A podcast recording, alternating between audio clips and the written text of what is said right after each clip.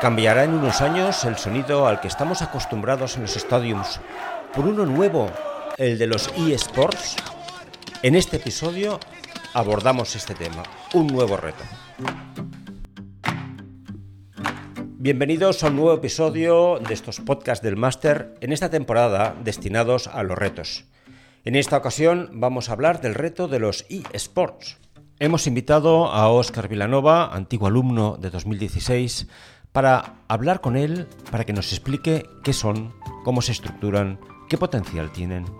Antes de presentar a nuestro invitado, dejadme que aporte algunas cifras que pongan en contexto este fenómeno de los eSports. En el año 2020 tenía 443 millones de personas que seguían los eSports.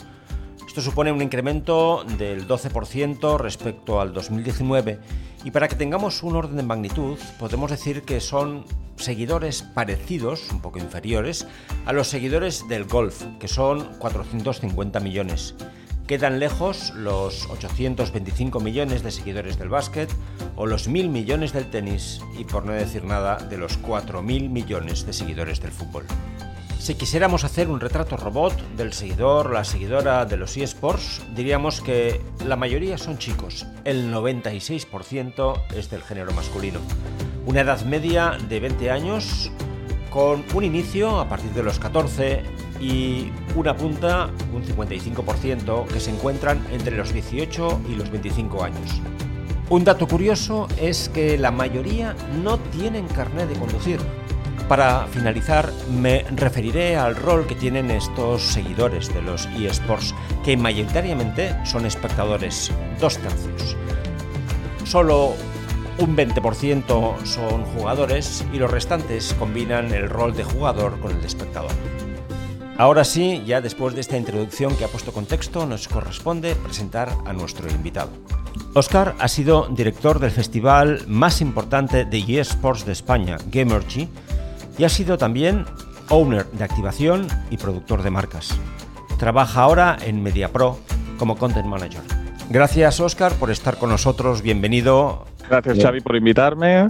Es un placer volverte a ver aquí tantos años. Gracias a ti, Oscar. Y la primera pregunta es un poco obligada y a veces lo confundimos. ¿Son lo mismo los eSports y los eGames? Hay una confusión muy grande entre los videojuegos y los eSports. Creo que es importante entender que están relacionados, pero no son lo mismo. Y las características em, son muy distintas. El tipo de perfil es distinto, y creo que se tienen que entender. Hecha esta aclaración, la pregunta inmediata es qué son los eSports. Déjame que te haga una pequeña caricatura, supongo que injusta, pero los eSports se piensan o se, ven se pueden ver a veces como gente al margen de la vida deportiva que está jugando en una sala con un ordenador. ¿Es así? Eh, ¿Cómo definirías los, los, los eSports? Déjame, mira, antes de responderte, haré una aclaración que creo que es eh, importante también entenderla, que es el contexto. Si los eSports al final no son algo nuevo, existen casi desde el 1960 o 1970, desde la creación de los videojuegos. Lo único que lo que creo que está cambiando es la visión que tiene la sociedad respecto a los eSports. No es lo que tú has dicho. Antes se consideraba, pues eso, gente que se encierra en una habitación eh, y no sale de allí. No son gente que no se sociabiliza. Pero ahora la gente está viendo que pasan cosas, ocurren cosas. Hay un montón de audiencia, se vinculan marcas, se, se, se vincula gente que no es del sector y que es muy conocida y está habiendo un cambio de paradigma brutal, ¿no? Y mucha gente se está planteando cosas que, que a lo mejor antes restaba importancia y ahora se están cuestionando, decir, oye, esto que a lo mejor yo tenía este pensamiento, eh, a lo mejor estaba equivocado. Gracias por poner en contexto a la pregunta, pero la pregunta sigue vigente. ¿Qué son los eSports? Importante pregunta y, y muy buena. Los eSports no son videojuegos, al final, es decir, sí que usan videojuegos, ¿no? Pero hay, creo que hay que diferenciarlo. Eh, se han escuchado muchos términos, ¿no? Hay gente que le dice gaming, otros videojuegos. Al final, un videojuego es un, es un juego cerrado hecho por un publisher, una marca que desarrolla un juego y que está basado en la venta. ¿no? Hacen precios altos y su negocio se basa en la venta directa al consumidor. ¿No? Con precios, pues la verdad es que normalmente bastante altos, ¿no? Tiene un inicio y un final, su ciclo de vida normalmente es bastante corto, es decir, duran unos meses. En cambio, los esports es algo totalmente distinto. Están total, es un mundo totalmente abierto, se actualiza constantemente. Es importante, y de hecho normalmente los detectaréis porque son totalmente gratuitos. No quieren poner una barrera de entrada a los usuarios. Su modelo de negocio es ven, entra, experimenta, aprende y después sí que hay, van con un sistema de micropagos, ¿no? Que esto cada vez eh, es un modelo de negocio que en el sector digital y de videojuegos es el que más está triunfando, ¿no? Juega gratis, pero si quieres ir más rápido, aprender más rápido, tener mejores características, vas haciendo pagos de menos de 10 euros. Y, y, sobre todo están basados en la estrategia y en la táctica, es como el deporte. ¿no? Al final no tienen una historia a lo mejor tan, tan desarrollado como los videojuegos clásicos, como todos podemos conocer pues el Super Mario eh, o Tomb Raider o, juegos que han triunfado. En cambio, los eSports sobre todo están basados en plantear herramientas que la, que la gente pueda aprender y, y hacerse mmm, de ellos, ¿no? Haciendo estrategias, creando equipos, creando competiciones. Es un modelo mucho más flexible. Gracias por esta primera definición, aproximación y quería hacerte otra pregunta complementaria también a este nivel introductorio. ¿La gente del deporte deberíamos tener en cuenta los eSports como una oportunidad, como algo que nos puede influir, nos puede impactar? Creo que también es importante mmm, cada vez más gente del ámbito del deporte, gente del ámbito de, muchos sectores distintos, está encontrando que los eSports son una salida muy buena, una oportunidad para conectar con audiencias que ahora mismo es costando conectar y estoy seguro que incluso gente que tiene clubs, gente que tiene gimnasios, gente eh, se está planteando ahora mismo hacer cosas con eSports. Y en el deporte espectáculo, ¿crees, estoy pensando en los equipos de fútbol, ¿crees que puede ser un buen complemento pensado a un público más joven, un público que quiere más interacción? que quizá el fútbol le parece como muy pasivo porque no interactúa, solo está de espectador. ¿Crees que puede ser un buen complemento para estos equipos? A ver, eh, yo creo que sí, totalmente. Y de hecho lo, estamos, lo están haciendo. Lo, creo que seguramente ya eh, es, eh, lo sabrás, ¿no? Pero hay equipos que cada vez tienen, es más frecuente que tengan su sección de eSports. Hace nada el Fútbol Club Barcelona, este año, ingresó con varios equipos en la competición nacional más importante, que es la Superliga Orange. Eh, Gerard Piqué fundó con Ibai su propio equipo de eSports, que es el, es el COI. Uh -huh. cada vez cada vez más está pasando. Lo único que al final eSports eh, no significa jugar solo al fútbol en el mundo de videojuegos y esports es que aunque tú seas un club de fútbol tienes que abrirte a, los videojuegos que más se están practicando en el sector de, los esports ¿no? como son el League of Legends eh, Rocket League eh, Clash Royale también sobre todo en su día etc. Creo, hay, hay una que en mi opinión personal y basado en la experiencia, creo que también eh, es verdad que, que, los deportes tradicionales están, sobre todo a nivel competitivo, les está costando conectar con las nuevas audiencias, pero no creo que, que sea por una falta de interés. De hecho, hay, hay estudios que, que, dicen que los, eh, el perfil de audiencia de los eSports, el 60% hace deporte y le interesa a otros deportes tradicionales como por ejemplo el fútbol o el baloncesto. Si entiendo bien, quizá lo que está apareciendo es un nuevo modelo, una manera nueva de conectar con la gente, con la población más joven, ¿no? ¿Tú crees que los deportes tradicionales tienen un problema de conexión con el público y que los eSports lo solucionan a nivel de, espectadores? Me estoy refiriendo básicamente. El problema, y este, esto es un tema que está saliendo mucho en la televisión, ¿no? Incluso gente que se hace influencer y tiene mucha más audiencia que periodistas profesionales, ¿no? Y ahí está el pelea a veces de el mundo tradicional, ¿no? Que tiene una forma de trabajar, de hacer las cosas muy cerrada con un mundo nuevo que a lo mejor no tienen tanta experiencia, pero saben cómo dirigirse a un público. Y eso no es ningún problema en realidad. Es decir, lo que está pasando es que el modelo tradicional de hacer las cosas no hay una crisis de valores. La, yo algo que aprendí es que el público nuevo de ahora quiere las cosas, quiere naturalidad. Que tú invites a un deportista profesional a una rueda de prensa totalmente cerrada, eso la gente ya no se lo cree. Prefiere, y está pasando, prefiere a ver una entrevista de Marc Gasol con Ibai porque es mucho más natural. Y eso está pasando. Y yo creo que al final eh, todo lo que es el deporte tradicional y, muchas, y muchos sectores tradicionales se tendrán que adaptar al tipo de formato que busca la audiencia. Estás hablando de nuevos formatos, de buscar una nueva manera de conectar con el espectador que no es simplemente eso, lo que dice la palabra, espectar, eh, mirar. Eh, ¿Crees que tenemos que jugar con nuevos formatos? ¿Que los e-games nos están introduciendo nuevos formatos de conexión para que pueda haber nuevas experiencias? Totalmente, totalmente. Y al final, al igual que, que el deporte, eh, que es un reflejo de sociedad, los eSports son un reflejo de la nueva sociedad. ¿no? Y al final es un tipo de público que quiere las cosas mucho más claras, que quiere las cosas mucho más rápidas, que el formato de competiciones a lo mejor no puede ser tan largo, que quiere que hay shows durante las pausas. Oscar, permíteme ahora que cambie un poco de tema y pasemos a analizar la estructura del negocio. ¿Cómo se estructura?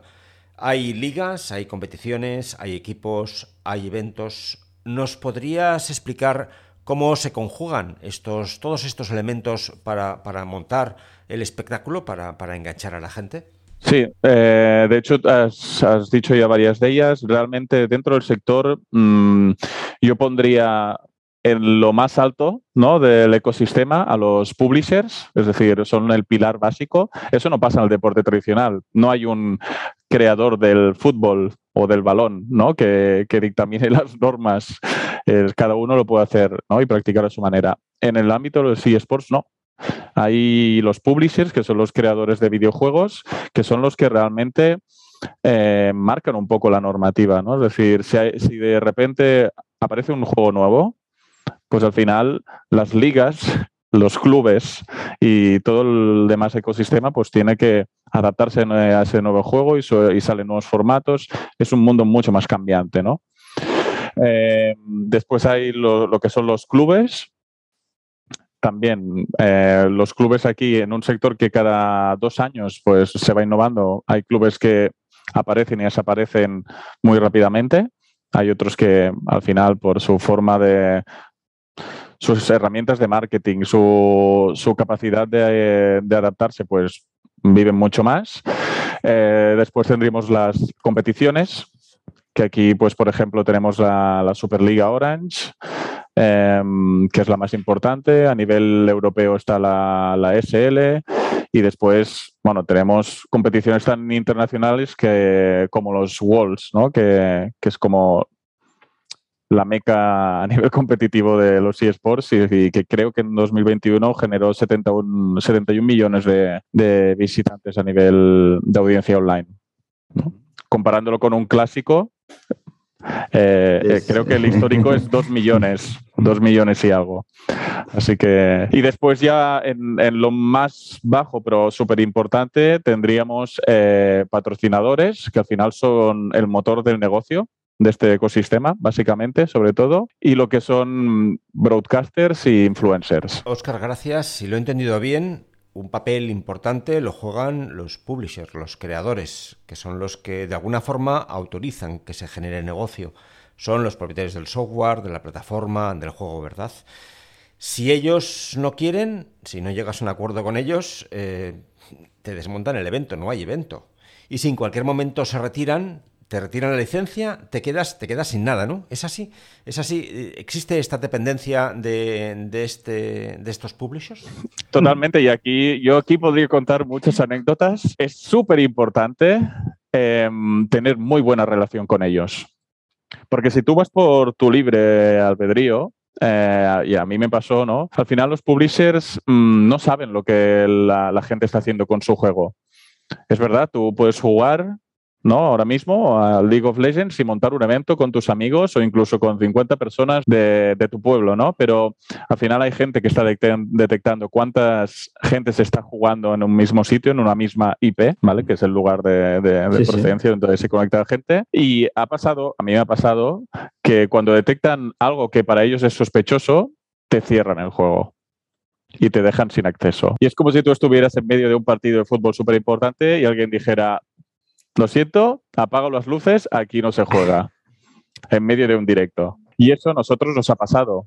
E incluso, a veces incluso en competiciones importantes, que estaba hablado, pero al final alguien de internacional, de la cúpula internacional, no le ha llegado el mensaje y hemos tenido que parar eventos eh, importantes durante media hora, 40 minutos hasta que conseguíamos, pues eso, solventar este tema.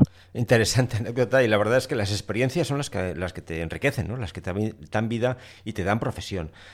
Mm, si nos alejamos un poco, eh, y aparte de estos creadores, de estos publishers, cómo, cómo, se estructura el modelo de negocio? ¿Cómo, se gana dinero? ¿Cómo se, se, atrae? ¿Cómo se mantiene a los seguidores, a estos millones de seguidores de estos e-games? Básicamente el modelo depende de, la parte que tú seas, ¿no? Eh, si eres un publisher, por ejemplo, el modelo de negocio mm, tendrás varias áreas, ¿no? Una será los micropagos que pueden hacer el consumidor final, ¿no? Es decir, yo te pongo un juego gratis, pero a partir de aquí te voy generando nuevos skins, nuevas habilidades que al final pues la gente va pagando y está dispuesta a pagar. Y después siempre hay los, patrocin los patrocinadores, ¿no? Los promotores de eventos que al final pues em, pueden pagar un poco lo, lo que...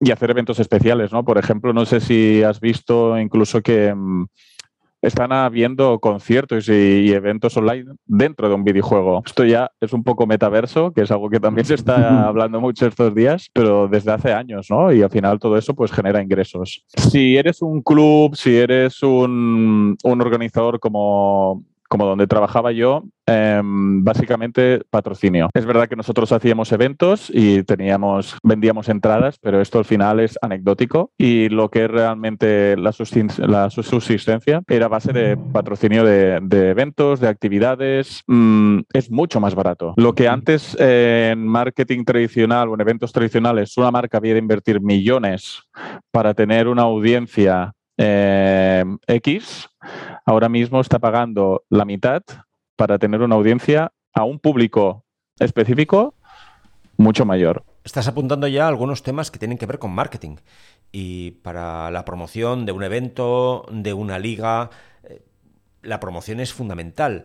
Y en este caso la gente pues está dispersa por todo el mundo. Eh, estamos hablando de algunos eventos que pueden tener un millón de seguidores en un pico, ¿no? En el momento más álgido. ¿Cómo se hace la promoción de un evento, de un eSport? A ver, a nivel de promoción hay varios canales. Creo que una de las cosas más bonitas de este sector es que al final la comunicación entre empresa y organizador y consumidor final es súper directa. Es decir, yo era el director de un festival y con el departamento de comunicación estaba siempre como con ellos e intentando conectándome a Twitter, ver qué decía la gente, ¿no? Y es gente que expresa mucho por Twitter y de forma gratuita te da mucha información de lo que quiere. Entonces, yo diría canales principales, Twitter, eh, Instagram también, pero la comunicación es muy poco directa, sobre todo para bueno, hacer promoción y demás. Y después, sobre todo, YouTube pero eso ya es más para, sobre todo para contar con influencers, ¿no? Si dices al final que esto es una herramienta clave, eso seguro.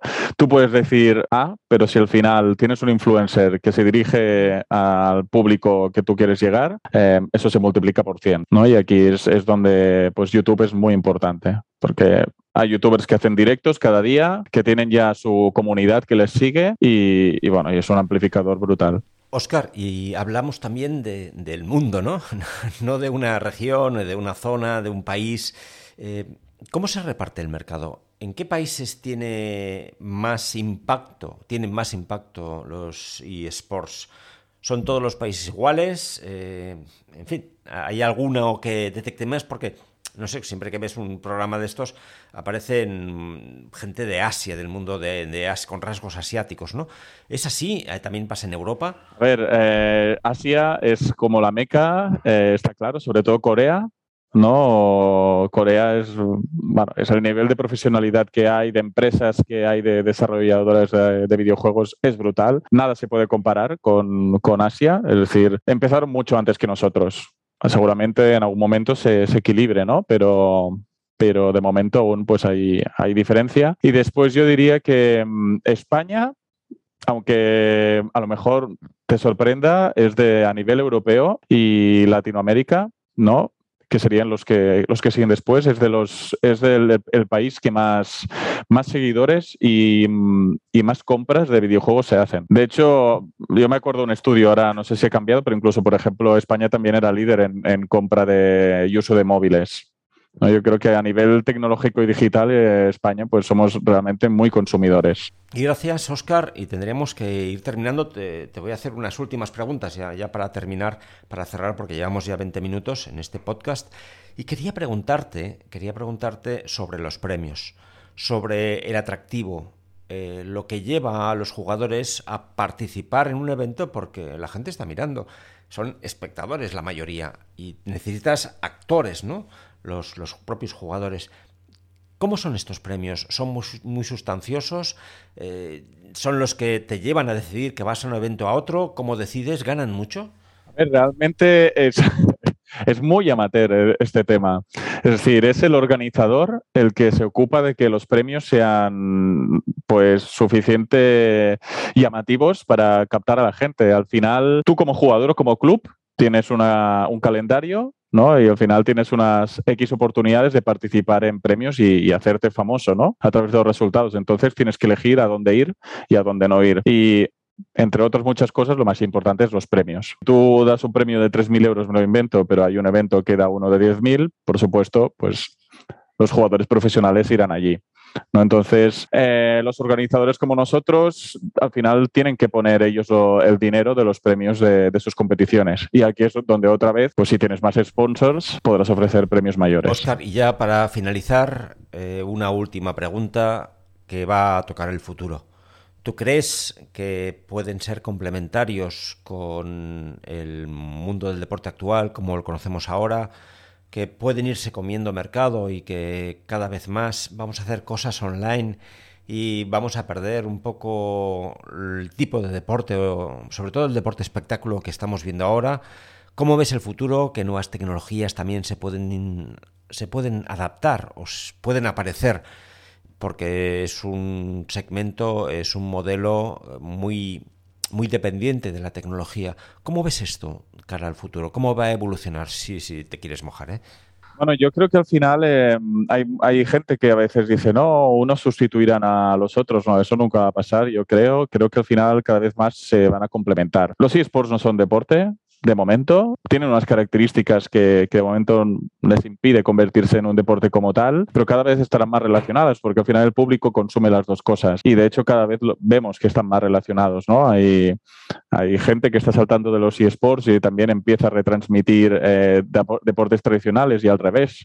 Hay locutores de deportes tradicionales que están retransmitiendo competiciones de eSports. Entonces, está claro que esto cada vez irá más así creo que está cada vez más en auge. Creo que mm, poco a poco la sociedad em, irá viendo que al final la mentalidad de los videojuegos y los sports, em, que por supuesto sí que hay casos de que hay gente que a lo mejor pues, se cierra más en casa y no sociabiliza tanto, pasa, pero no, no es tanto así, porque al final los eSports justamente es una actividad que se hace socialmente. Todo esto está cambiando y yo creo que cada vez habrá más competiciones. Creo que a nivel España realmente puede, tiene muchas oportunidades. Cada vez hay más marcas que se están vinculando. Este año, este año pasado entró Amazon, por ejemplo. ¿no? Y que al final pues tienen un mercado potentísimo, ¿no? Y sobre todo un público que compra digitalmente. Eh, entonces, todo se está digitalizando, todo se está gamificando y nunca perderemos las cosas físicas, yo creo que nunca perderemos lo que es el, el, contacto, pero al final, pues todo lo que sea digitalizar, ofrecer eventos digitalizados, em, va a ir a más porque a nivel de costes, a nivel de oportunidades de hacer espectáculos, a nivel de vincular a marcas, todo es mucho más fácil y puedes llegar a un público mucho mayor. Otras cosas que ahora que se están haciendo incluso también es que aún el mercado no está preparado para ello, ¿no? Pero también se están haciendo entornos digitales, tipo realidad virtual, para que la gente que también lo ve online lo, pueda ver, pero desde un entorno mucho más inmersivo, ¿no? Y aparte, pues también puedan aparecer sponsors, etcétera, que, eso también hicimos algunas pruebas con allí en MediaPro. Oscar, lo dejamos aquí. muchísimas gracias por tu participación, por tus ideas, por, tiempo, por estar con nosotros y por explicarnos tan bien. Yo he aprendido mucho en este, en este podcast, grabando en esta conversación contigo y te lo agradezco mucho. Muchísimas gracias por tu tiempo, muchas gracias por tu dedicación. Un placer. Y, yo me enrollo mucho, pero espero que si hay cualquier otra duda un día o, o queráis hablar de alguna cosa específica, yo encantado. Terminamos aquí este cuarto episodio de esta tercera temporada en la que estamos revisando algunos retos en la gestión deportiva. Hemos revisado cómo podemos mantener o recuperar clientes después de una crisis como la que estamos viviendo del COVID Hemos revisado también las sinergias que puede provocar el turismo y deporte, este binomio que suma. También hemos hablado del reto de crear el propio negocio. Y desde hoy conocemos un poco mejor los eSports. Espero que estos retos que vamos analizando nos sirvan para mejorar, para aprender, para reflexionar y nos permitan gestionar mejor este amado sector del deporte que entre todos estamos sacando adelante. Un fuerte abrazo, cuidaros y seguimos en contacto.